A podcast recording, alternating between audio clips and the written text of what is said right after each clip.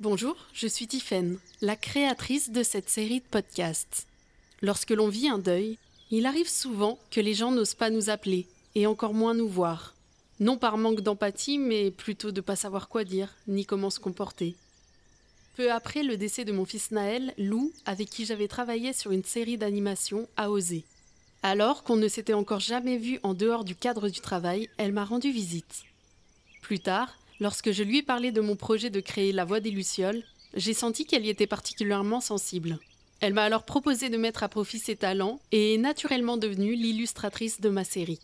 Je ne connaissais pas les détails de son histoire, mais je savais qu'elle aussi avait dû emprunter un chemin de résilience quelque temps auparavant. Il était donc important pour nous qu'elle puisse avoir sa place dans un épisode de mon podcast. Attention, bien que les épisodes parlent tous d'espoir, il est important de rappeler qu'on ne peut pas parler de résilience sans évoquer des sujets sensibles, voire tabous, comme ici le deuil. Bonne écoute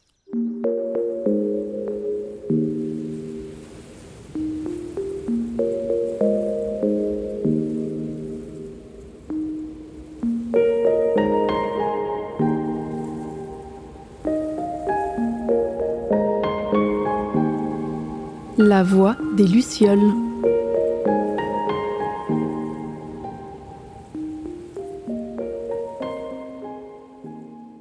Je m'appelle Lou, je suis l'illustratrice euh, du podcast La Voix des Lucioles et du coup je suis euh, vraiment ravie d'enregistrer cet épisode euh, ici maintenant. L'histoire commence, j'ai 13 ans, on vient de revenir en France parce qu'avec mes parents, on a vécu pendant un an et demi, deux ans au Brésil. On habite dans la région centre. Je monte à cheval depuis que j'ai 5 ans, donc j'ai la passion des chevaux depuis, depuis à peu près toujours. Et euh, mon père me propose de m'offrir un cheval. Dans cette recherche, on va de professionnel en professionnel, en gens plus ou moins honnêtes. Mais on finit par tomber chez quelqu'un qui s'appelle Marie-Noël, qui est éleveuse euh, depuis euh, plusieurs années, qui connaît les chevaux comme sa poche, et qui a plusieurs chevaux à vendre chez elle. J'y vais plusieurs fois, j'essaye un premier cheval, mais comme je cherche le cheval coup de cœur, ça matche pas exactement, mais j'y retourne plusieurs fois pour plusieurs chevaux. Et au fur et à mesure du temps que je passe là-bas, elle nous parle de sa fille, qui a 4 euh, ans de plus que moi à peu près. Sa fille, donc Océane, veut devenir cavalière pro, donc elle est aussi dans le milieu, et on est amené, elle et moi, à se rencontrer aussi. Donc euh, voilà, euh, la rencontre se passe, et c'est marrant parce que moi, au début, spontanément, je, l'apprécie pas tellement, je la trouve assez froide, elle est pas très souriante, elle a des yeux bleus très clairs, assez perçants, donc je suis un petit peu mal à l'aise avec elle, mais bon, bah peu importe parce qu'au final c'est surtout avec sa mère que qu'on est amené à, travailler. Il s'avère que je rencontre le cheval de ma vie chez un autre professionnel. Mais on décide de mettre mon cheval en pension chez Marie-Noël pour qu'elle le travaille et pour que le cheval soit bien avec moi.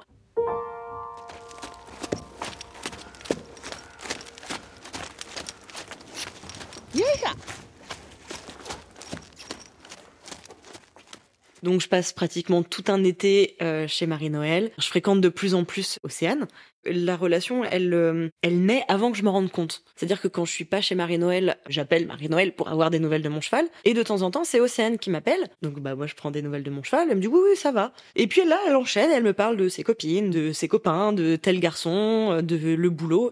Moi, je ne comprends pas, en fait. parce que, je veux dire, on a une relation professionnelle, normalement. En fait, la relation dépasse, quoi, au début après coup, je me dis qu'en fait, elle m'a choisi et elle m'a donné quelque chose que je pensais pas recevoir, quoi. Du coup, bah voilà, l'été se passe, euh, je passe de plus en plus des petits moments avec elle. Euh, à la fin de l'été, on part vivre en Bretagne avec mes parents. Mon cheval reste quelque temps encore chez Marie-Noël, mais en fait, nos, habitudes ont commencé à, se faire avec Océane, donc. Euh, dans l'été, on s'appelait peut-être une ou deux fois par semaine, et puis et puis au fur et à mesure, on s'appelle bah, pratiquement tous les jours. Elle, elle a un peu plus de 18 ans, moi je viens d'avoir 14 ans. Du coup, parfois on plaisante en se disant que je pourrais peut-être me faire émanciper et qu'elle pourrait m'adopter, qu'on pourrait partir vivre toutes les deux et qu'on aurait nos chevaux. On se fait des petits films parce que parce qu'on reste on reste plus ou moins deux gamines qui rigolons ensemble quoi. Les années passent, voilà, on a nos habitudes, on s'appelle une ou deux fois par jour. Elle suit toutes mes histoires, je suis toutes ses histoires. On crée une relation qui est hyper unique en fait. On est un peu le journal intime à ciel ouvert l'une de l'autre et on a une bulle hyper virtuelle. Et au final, à partir du moment où je suis partie de la région centre, je pense qu'on a dû se voir peut-être cinq ou six fois en cinq ou six ans. Mais on a cette habitude-là, on s'appelle tous les jours et on se raconte tout. Des fois, elle me lit des livres, notamment 50 euh, nuances de grès. Elle m'a lu des passages en me disant "T'as vu, c'est hyper émoustillant." Mm ouais, d'accord. Et donc en fait, on partage tout à ce point-là et surtout mais des heures et des heures de rire quoi Quand je vais la voir chez elle, euh, chez Marie-Noël, Marie-Noël en peut plus de nous entendre rire, elle débarque dans la chambre. C'est bon, maintenant on arrête, on baisse d'un ton, j'essaye de dormir à côté. On s'invente un langage avec des mots de code pour qu'elle puisse dire un tel a fait ça devant la personne sans que la personne sache. C'est un peu la relation épistolaire moderne, quoi. C'est très clair dans notre tête que quand on sera vieille et moche, on sera toutes les deux, on aura acheté notre maison, on aura nos chevaux à côté et on fera nos conneries ensemble, quoi. Donc il y a vraiment un truc qui est hyper évident dans la relation qu'on s'est construite. Et pourtant, on se voit très peu. C'est même arrivé euh, qu'elle se mêle un peu de... Enfin, je venais d'arriver à Lyon, j'étais avec euh, un garçon qui était pas chouette avec moi. Et elle, elle voyait ça de l'extérieur, ça la rendait folle. Et du coup, elle m'a demandé son numéro et, et elle lui a envoyé un message de menace en lui disant Je sais pas qui tu es, mais si tu continues à faire de la merde, je vais te trouver et je vais te casser les genoux.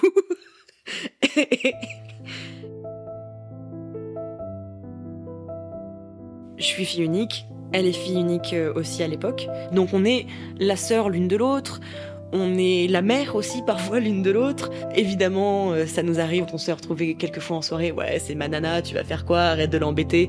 Enfin voilà, on a vraiment ce truc hyper... Euh, je peux pas dire fusionnel, parce qu'en fait on n'est pas physiquement fusionnel, pas du tout, mais par contre on est totalement acquises l'une à l'autre on ne vit pas ensemble. Donc ça veut dire qu'on n'a pas les, euh, les petites prises de tête qu'on peut avoir à 14-15 ans de Ah oui, mais moi ce garçon-là je l'aime bien, mais toi aussi. On n'a pas de rivalité. On n'a pas de euh, un tel elle a dit que. On n'a pas ça en fait. On a juste la vérité brute de l'autre et on la prend telle qu'elle. J'habite à Lyon, à ce moment-là j'ai 19 ans. Elle me dit J'ai envie de me faire tatouer, viens on se fait un tatouage toutes les deux en commun. Alors moi j'ai 19 ans, je m'imagine pas me faire tatouer du tout de ma vie.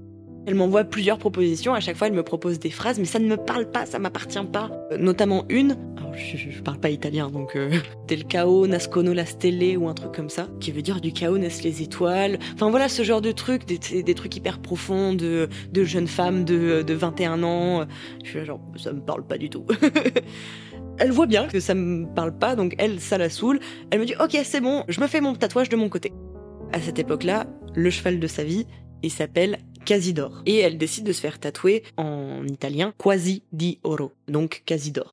Et elle me dit, ben peut-être que c'est ça, en fait, peut-être qu'avec ce cheval, on est presque en or. Presque on pourrait réussir, presque on pourrait être des champions. Le, cavalier et son cheval, c'est un couple. Euh, et, des fois, ben les couples, c'est presque ça qui est parfait. La vie continue, tout se passe bien. Et euh, j'ai 19 ans et demi à peu près. Je viens de rencontrer un nouveau petit copain, donc comme je suis en début de relation, je l'appelle un peu moins régulièrement. Mais un petit peu moins souvent, c'est on s'appelle une ou deux fois par semaine au lieu de tous les jours. Hein. Ça reste quand même euh, assez proche. Et elle m'envoie un message, elle me dit euh, on, peut s'appeler ce soir. Je me souviens très précisément que je lui dis que je suis pas disponible. Et elle me dit mais si, appelle-moi s'il te plaît, demain je serai pas dispo. Du coup, je dis ok, d'accord, je l'appelle, donc on discute. Comme d'habitude en fait, on fait le point, ok, t'en es où, blablabla. Et alors, qu'est-ce qu'elle a fait et qu'est-ce qu'elle a dit? Ça dure une heure et quart, une heure et demie, comme d'habitude, quoi. Quand je raccroche, elle me dit bah bonsoir, bonne nuit, à demain, comme d'hab, quoi. Donc le lendemain, je vais en cours, tout va bien, tout se, tout se passe très normalement. Le soir, je rentre chez moi, je prends mon téléphone et je vois que sur Messenger, j'ai un message de quelqu'un qui n'est pas dans ma liste d'amis. En fait, ce message, il vient d'un nom que je connais parce que c'est une des collègues et amies d'Océane. Et elle me dit euh, Salut Lou, bon bah on se connaît pas, mais Océ m'a beaucoup parlé de toi. Euh, voilà, je t'écris parce que j'ai pas envie que tu l'apprennes par Facebook, euh, mais Océane a eu un accident. Donc voilà, là je tombe des nues, je commence à Océane a eu un accident. Je pouvais comment ça l'apprendre sur Facebook? Mais comment ça tu m'écris? Donc là je fais oh mais quoi mais qu'est-ce qui se passe? Je peux t'appeler? Elle fait ouais ouais. Je l'appelle, clairement elle est en état de choc. Elle m'explique qu'elle a eu un accident avec un cheval. Elle était pas sur le cheval, elle était à côté, et que là, elle vient d'être euh, élitroyée à l'hôpital de Tours. Je sens qu'elle n'arrive pas trop à parler. Elle m'a dit j'étais là, je l'ai vue, et elle est, pas capable de me dire ce qui se passe, parce qu'en fait, elle n'en sait rien. J'ai le numéro de sa maman, donc euh, j'écris à sa maman, qui me répond juste le soir euh, quelque chose comme merci, merci de t'inquiéter, c'est grave. Et je reste avec comme information, la seule information de c'est grave. Et là, je me mets à me dire, mais c'est quoi qui est grave dans une vie? Et euh, je me souviens que je, ne m'endors pas, hein, évidemment, mais justement, je ne m'endors pas en pensant à ça. C'est quoi grave?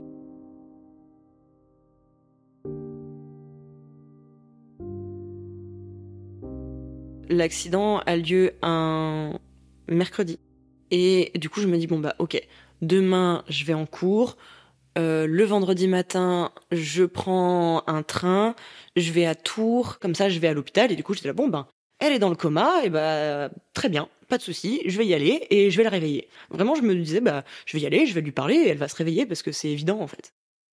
Le jeudi matin, euh, je me lève, le moral est gris, mon visage est gris. Je suis inquiète, mais en même temps, pour le moment, j'ai pas de, j'ai pas d'informations en fait. À cette époque-là, je suis en, école de dessin et je me souviens qu'on a un cours de modèle vivant. Et donc, euh, je pose mon téléphone et je dessine. Et juste avant midi, je prends mon téléphone et euh, je vais sur Facebook un peu machinalement. Et en fait, je vois tous les messages qui ont été postés sur le sur la page d'Océane. Et le dernier message en date, euh, à votre intention à tous, euh, on a eu la maman d'Océane au téléphone ce matin. En gros, elle ne va pas se réveiller du coma. Donc là, je me dis non, non, ces informations-là, elles sont fausses. C'est Facebook. Qu'est-ce que c'est que qu'est-ce que c'est que ces conneries? Je sors vite de cours. Euh, j'appelle la maman d'Océane qui me dit oui Lou, tu as bien fait de m'appeler. Elle est morte. Donc là, je tombe. En fait, je me souviens précisément, je suis dans un coin de la cour, je m'adosse au, coin, et en fait là, je tombe je me laisse tomber. Et en fait, je, je, je, sais que je hurle au téléphone, mais je crois que je pleure même pas, en fait, tellement c'est choquant. Elle m'a dit, ben en fait, voilà, elle a reçu un choc à la tête, on n'en sait pas plus. Euh, en fait, ils n'ont pas le droit de déclarer réellement son décès parce qu'il reste un caillot de sang dans le cerveau, mais on sait qu'elle ne va pas s'en sortir. J'appelle quelques personnes qui m'avaient appelé pour avoir de ces nouvelles. Donc, honnêtement, à toutes les personnes, je l'annonce de la même façon qu'on me l'a annoncé. Je pense que j'ai, à ce moment-là, j'ai besoin d'être brutal avec les autres comme là, euh, l'accident vient d'être brutal avec moi.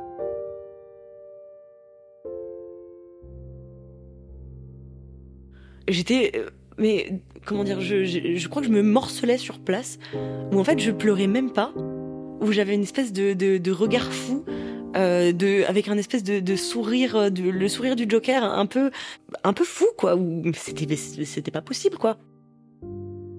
Ma mère appelle une de ses meilleures amies qui arrive en train jusque chez moi parce que mes parents habitent en Bretagne. Moi, j'habite à Lyon. Donc, elle fait venir une de ses meilleures amies pour me récupérer à la petite cuillère. Et le lendemain, elle me met dans un train pour que je rentre euh, en Bretagne chez mes parents. Donc, j'arrive le vendredi chez mes parents. Et ouais, je, suis là. Euh, euh, je me sens lessivée par les événements.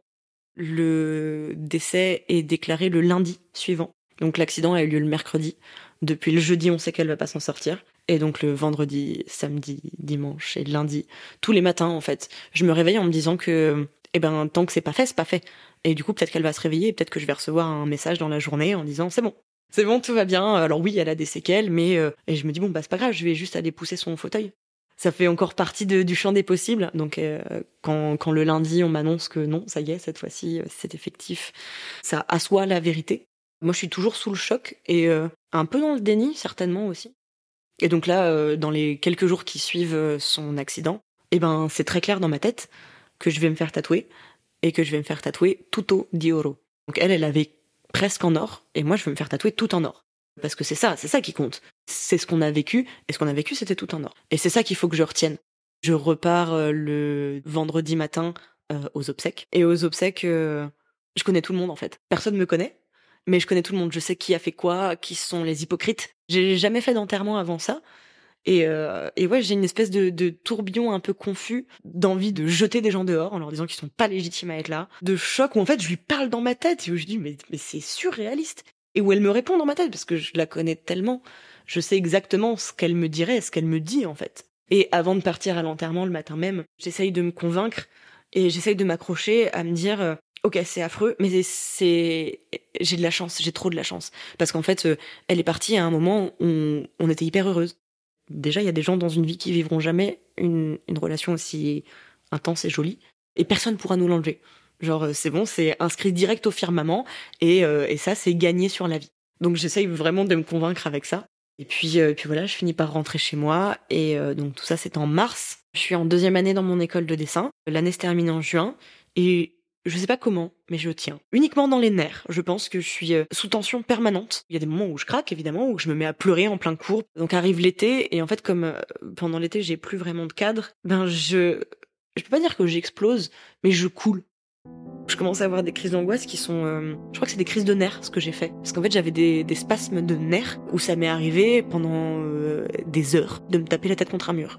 Pas fort, juste un petit poc, poc, poc, hyper régulier où ça me ramène dans mon corps parce que du coup il y a un truc physique. Donc je suis aux prises avec euh, avec tout ça. Mais il y a quand même des, jolies choses qui surgissent un peu de temps en temps. Notamment euh, la veille de mes 20 ans je sors de l'école et en fait il y a mon nom écrit dans le ciel. Genre littéralement. Lou L O U écrit dans le ciel juste au-dessus de l'école. Donc là je me dis bah c'est clairement un signe euh, un signe divin un truc spirituel et en fait, là, il y a quelqu'un qui passe et qui me dit Ah bah oui, le club euh, de rugby de Lyon qui s'appelle le- les, Loups, il joue ce soir et donc là, c'est pour les encourager. Euh, ça m'a fait de la peine. Et voilà, plein de petites coïncidences comme ça. Ma troisième année scolaire euh, de dessin commence. Et là, j'accuse le coup vraiment, en fait. Comme dans l'été, j'ai commencé à me déliter. Là, je, là, je tiens plus, en fait. Je m'effrite en permanence. Je fais au début une crise d'angoisse par semaine. Après, j'en fais deux, trois, et après, j'en fais pratiquement tous les soirs. Où tout est sujet à angoisse, où le moindre conflit euh, n'est plus géré, où le moindre son me rend folle. Je suis plus du tout en maîtrise de, de, de moi, de mes sens, de ma vie. En fait, il se passe plus rien dans mon cerveau. Euh, voilà, je me tape la tête contre les murs, où j'ai tendance à me griffer aussi, je me griffe beaucoup. Je me griffe les mains, je me griffe le front. Il y a un truc qui, qui ramène à son propre corps. Il y a beaucoup de, gens qui comprennent, qui m'entourent, beaucoup de bienveillance, beaucoup, de douceur, parce que moi, je le suis pas du tout envers moi-même. Je suis extrêmement jugeante, extrêmement dure, où je m'en veux d'être dans cet état-là. Je m'autorise pas à, m'effondrer, comme je suis en train de le faire morceau par morceau, quoi. De crise d'angoisse en crise d'angoisse, je finis par, euh, aller voir une psy, hein, parce que je, euh, parce qu'en fait, ma vie n'est plus vivable. Je crois que très vite, j'ai conscience qu'un deuil, ça se fait pas. Et qu'en fait, on- je vais juste apprendre à vivre avec l'absence et que voilà, il faut que je m'accroche au positif, à tout ce que ça m'a apporté. Je me suis déjà fait tatouer mon, mon tatouage du coup de Tutto di Oro. Donc voilà, je m'accroche à ça, du fait que ça a été tout en or et que rien ni personne peut m'enlever l'amitié que j'ai eue et que j'ai toujours pour euh, pour Océane. Donc en fait, je pense que le deuil, c'est pas tellement ce qu'il y a à gérer. C'est plutôt en fait que ce deuil-là, il a découvert autre chose et quelque chose que je suis pas du tout apte à gérer, qui est mes émotions. Même si voilà, j'étais loin d'être euh, loin d'être verrouillée à proprement dit, j'avais jamais pris la mesure du fait que euh, je nage dans une piscine qui n'a pas de fond et que quand il y a un tsunami, il n'y a pas de bord non plus et que c'est des rouleaux infinis et infinis et infinis. Je suis en train de me noyer à l'intérieur de moi-même et que mes crises d'angoisse, c'est un ressac, un ressac émotionnel d'énormément de choses et que c'est pas juste de la tristesse. Voilà, qu'il y a beaucoup de, culpabilité, de frustration, de colère, de- d'autant de, choses que je ne suis pas capable de gérer à ce moment-là. Et donc, euh, je vais, je vais chercher de l'aide avec une psy. Et là, c'est long. Et en plus de ça, pour plein de gens, ça veut rien dire, euh, la meilleure amie. Pour plein de gens, euh, c'est un titre qui est là, oui, bah, enfin, t'as perdu euh, quelqu'un que tu connais, quoi. Mais non, moi, c'est pas ça que j'étais en train de dire, en fait. j'étais en train de dire que j'avais perdu un bout de moi. J'étais en train de dire que j'ai perdu mon âme sœur. Et les gens percutent pas forcément avec ça. Du coup, bah alors là, c'est la foire à la culpabilité. Parce que du coup, est-ce que, est-ce que je suis réellement légitime à être dans l'état dans lequel je suis? Donc, chez ma psy, ben, j'ai justement travaillé beaucoup sur ça. Et sur l'acceptation de mes émotions. et c'était pas une mince affaire. Et j'ai pas fini. J'ai pas fini ce travail-là. Mais euh, bah déjà, ça m'a permis de mettre des mots sur euh, qui je suis. Ça m'énerve parce que c'est un terme qui est hyper galvaudé, mais euh, j'ai découvert que j'étais hypersensible. J'ai une sensibilité accrue à à peu près tout. Du coup, ben mes émotions, elles sont très fortes, elles vont très vite, et je peux être facilement submergée. Donc là, j'ai 27 ans, j'en avais 20 quand j'ai commencé euh, ma thérapie. Maintenant, je suis arrivée à un moment où euh, j'ai pris conscience que mes émotions, elles sont ce qu'elles sont. J'ai arrêté de les juger. Il n'y a pas de c'est bien ou c'est pas bien. Elles sont ce qu'elles sont. Elles sont volcaniques et c'est comme ça. Mais où du coup, j'ai mis en place un peu des, techniques pour vivre avec. Ma principale tactique pour m'apaiser, c'est euh, de m'expliquer, de me comprendre. Et c'est de m'expliquer aux autres. Ça, ça a été sur le long terme, ce qui m'a permis de renouer avec moi, de m'apaiser, de m'aimer certainement un peu. Même si encore une fois le travail n'est pas fini là-dessus et que et que je suis pas toujours euh, entièrement tendre avec moi-même, je suis quand même beaucoup plus qu'à une époque. Et c'est ce qui me donne de l'espoir pour me dire qu'il y a un moment où je finirai peut-être par être vraiment en paix avec moi-même. en tout cas, je suis assez fière du chemin qui a été parcouru jusque-là et je suis assez fière d'avoir commencé à apprendre à m'aimer. En fait, j'ai l'impression que j'avais euh, un, tapis qui était posé sur un sur un, plancher de verre Et en fait, le plancher de verre, je marchais dessus en talon depuis très longtemps et il y avait plein d'écharpes, de, de petits bris de glace euh, en dessous. Et ben, en fait, l'accident a tiré le tapis. Et il me restait que des, des trous dans le verre et bah, il a bien fallu le traiter. Et, ça a été long, c'est pas encore tout à fait fini encore une fois, mais euh, j'ai l'impression d'avoir déconstruit toute la maison, brique par brique, et d'être arrivé au sous-sol et de me dire bon, bah maintenant on va faire les fondations. Et d'avoir reposé parpaing par parpaing, en déblayant les débris et en analysant euh, quelle pierre va où et comment je fais pour avoir des fondations qui sont solides et saines. Et voilà, ça s'est fait comme ça.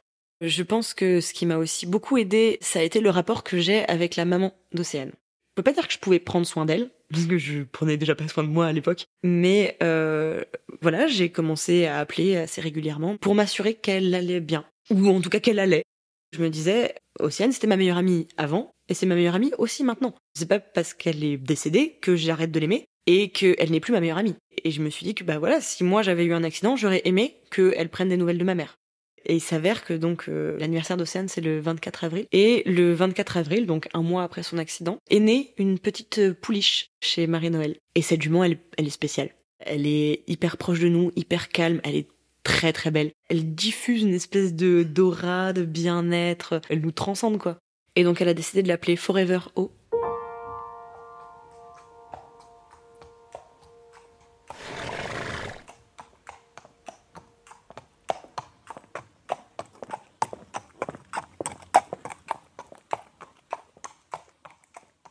Et donc voilà, je l'appelais euh, assez régulièrement. Elle m'envoyait des photos de la jument, etc., etc. Et euh, à peu près trois ans après l'accident, à Noël, on va dans la région centre avec mes parents pour le pour Noël. Et je dis à mes parents, j'aimerais bien aller chez Marie-Noël. On arrive chez Marie-Noël et Marie-Noël, elle est en forme, elle court de partout euh, et elle nous accueille dans une espèce de tourbillon comme ça. Et en fait, moi, j'arrive dans la maison et je suis instantanément bien. Je me sens hyper apaisée, j'ai l'impression d'être rentrée dans un grand bain chaud en fait ça va. Marie-Noël se met à nous raconter qu'il arrive plein de choses chez elle hyper bizarres et qu'il y a des lumières qui clignotent. Mes parents, euh, tous les deux, la regardent un peu, euh, un peu dubitatif, à dire mm d'accord, d'accord. Mes parents partent.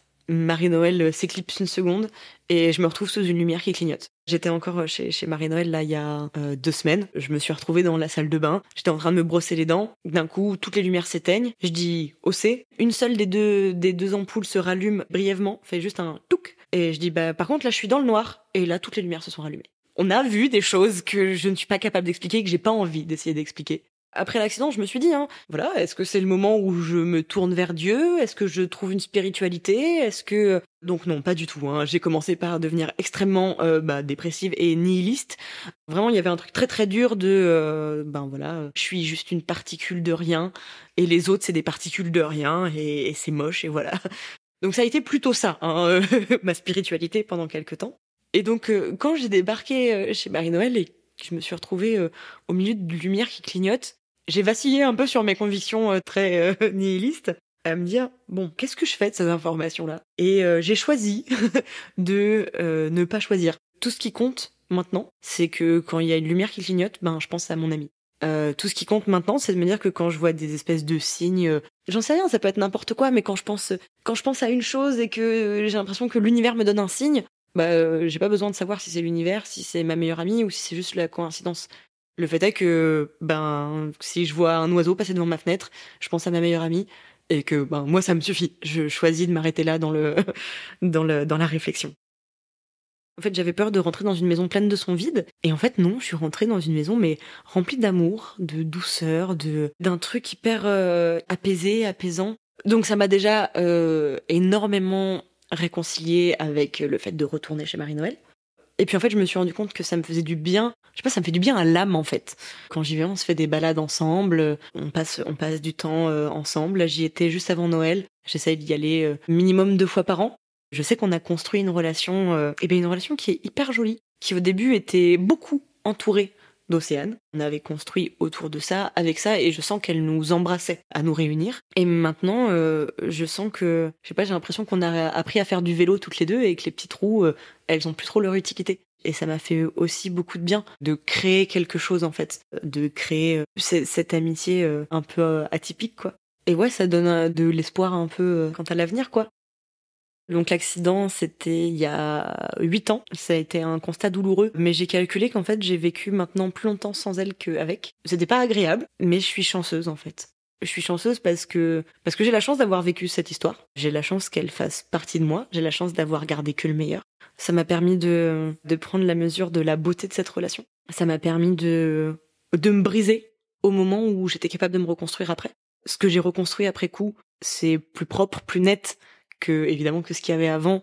Ce que la personne que j'ai construite depuis, c'est quelqu'un que j'aime et que j'apprends à aimer. Océane, elle est intrinsèquement liée à moi et à ce nouveau moi entre guillemets. Ça m'a permis de vivre une histoire euh, hyper touchante avec euh, avec sa maman. Ce qui ressort de tout ça, c'est que c'est que j'ai de la chance. Il y a eu plusieurs étapes dans, dans tout, ce, tout cet apprentissage de, de vie. Il y en aura d'autres encore. Puis euh, j'ai mis un petit, euh, un, petit frein sur ma carrière de dessinatrice. Et maintenant, je, je me destine à être comédienne. Je pense que ça aussi, ça c'est teinté euh, d'Océane. Parce que bah, est-ce que j'aurais eu le courage de le faire? Est-ce que j'aurais eu le courage de me jeter dans ce vide-là? Si j'avais pas déjà appris qu'en fait je peux me relever de tout Quelqu'un m'a dit souviens-toi de nourrir et continue. Et en fait, euh, ben c'est tellement, c'est tellement évident parce que c'est qui on était. C'était du rire en permanence, du rire à en réveiller sa mère, euh, du rire, euh, du rire à en pleurer sur tout et rien. Et en fait, c'est ça qui nous a animés. Et euh, et ne pas me souvenir de ça, ce serait ce serait euh, criminel. Et je pense que je suis faite pour rire. Et du coup, bah, j'ai envie de, de, de, faire un métier, euh, même si j'ai pas envie de jouer que du rire, mais j'ai envie de faire un métier qui va dans le sens des émotions. Et puis voilà, maintenant, j'ai un premier tatouage qui est du coup en réponse directe à son tatouage à elle. J'en ai fait un deuxième quelques temps après. En fait, dans tous les tatouages qu'elle proposait qu'on se fasse à deux, là, euh, du chaos naissent les étoiles, je me suis fait tatouer dans la nuque un petit dessin qui représente euh, cette phrase. Il s'avère qu'en fait, euh, du chaos naissent les étoiles, c'est le la phrase de fin d'un poème en prose que Charlie Chaplin a lu à l'anniversaire de ses 70 ans, qui parle de le jour où j'ai appris à m'aimer, blablabla, j'ai appris que c'était la bienveillance, l'autodérision, etc. Et qui en fait parle de, de sa vie à lui et de sa sortie de, de dépression, etc., etc. Et je me suis fait tatouer ça au moment où moi j'ai commencé à sortir de ma dépression aussi. Quand j'étais vraiment au bout du rouleau et que j'allais vraiment pas bien, je crois qu'il y a des gens autour de moi qui me disaient mais ça va aller. Et ça me rendait folle en fait. Bah bien sûr que ça va aller. C'est pas ce que je demande. Là je demande à, arrêter de souffrir.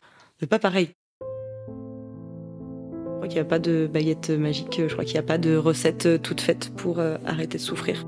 Mais je, sais pas, ça vaut tellement le coup en fait. Ça vaut tellement le coup parce que euh, parce que oui, des moments moches dans la vie, bah il y en a à tous les coins de rue, dans toutes les vies.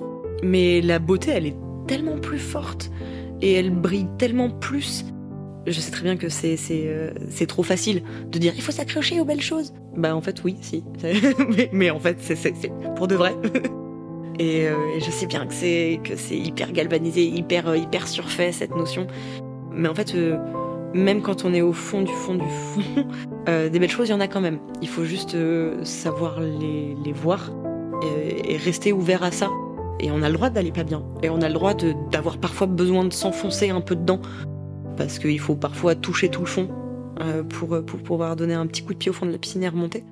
Mais il y a aussi des jolies choses et euh, quand on s'enfonce dans le marasme, si on peut garder un petit œil ouvert pour, euh, voir entre les, débris les éclats de lumière, euh, je pense que c'est comme ça qu'on qu s'en sort, euh, et à force de ramer au milieu de tout ça, quoi. Alors oui, effectivement, c'est une vie entière d'adulte qui sera vécue sans elle. Enfin, sans elle, physiquement, quoi. Il n'y aura pas de elle à mon mariage, de balade à cheval euh, avec nos enfants sur des poneys derrière, il n'y aura pas de retraite toutes les deux, vieilles, seules et moches dans une maison de retraite.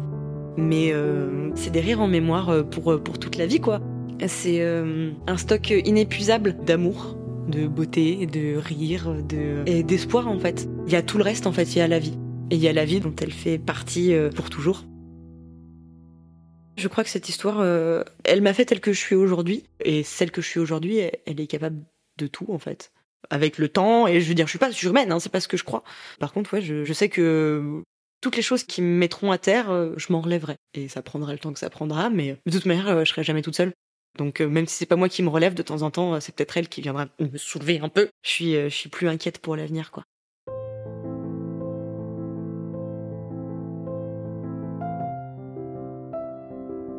Un océan de tristesse et un océan d'amour, une déferlante qui enfonçait toutes les portes de mon esprit. Une lame de fond pour une âme de force, bien plus belle que tout ce qui aurait pu être sans cela.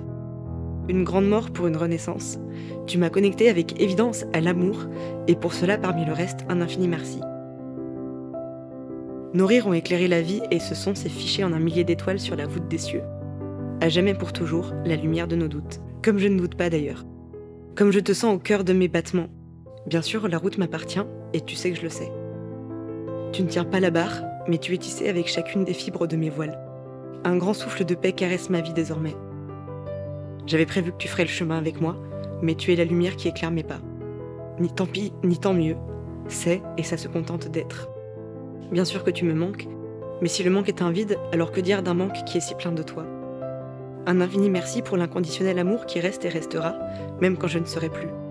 Je n'ai plus hâte de te retrouver, je n'ai plus peur de ton absence, puisque nous avons toutes les deux su comment créer ta place pour que tu sois aux premières loges de ce grand spectacle qui nous attend. J'ai juste hâte de continuer à vivre, puisque tu vis avec moi. Regarde comme c'est beau ce que nous avons fait. Je pourrais dire mille mots ou aucun, ils sont si anecdotiques dans cet océan de vie qui fait de nous qui je suis. Vous venez d'écouter Lou dans ce 15e épisode de La Voix des Lucioles. Si cet épisode vous a plu, n'hésitez pas à le partager et à en parler autour de vous. Et si vous souhaitez me soutenir, vous pouvez vous abonner à mes réseaux sociaux, partager mes épisodes, noter cet épisode sur Spotify ou Apple Podcast ou faire un don sur ma page Tipeee. La musique a été composée par le talentueux Charles Regnault et le logo sonore par Robin Mohamadi. À bientôt pour un prochain épisode de La Voix des Lucioles.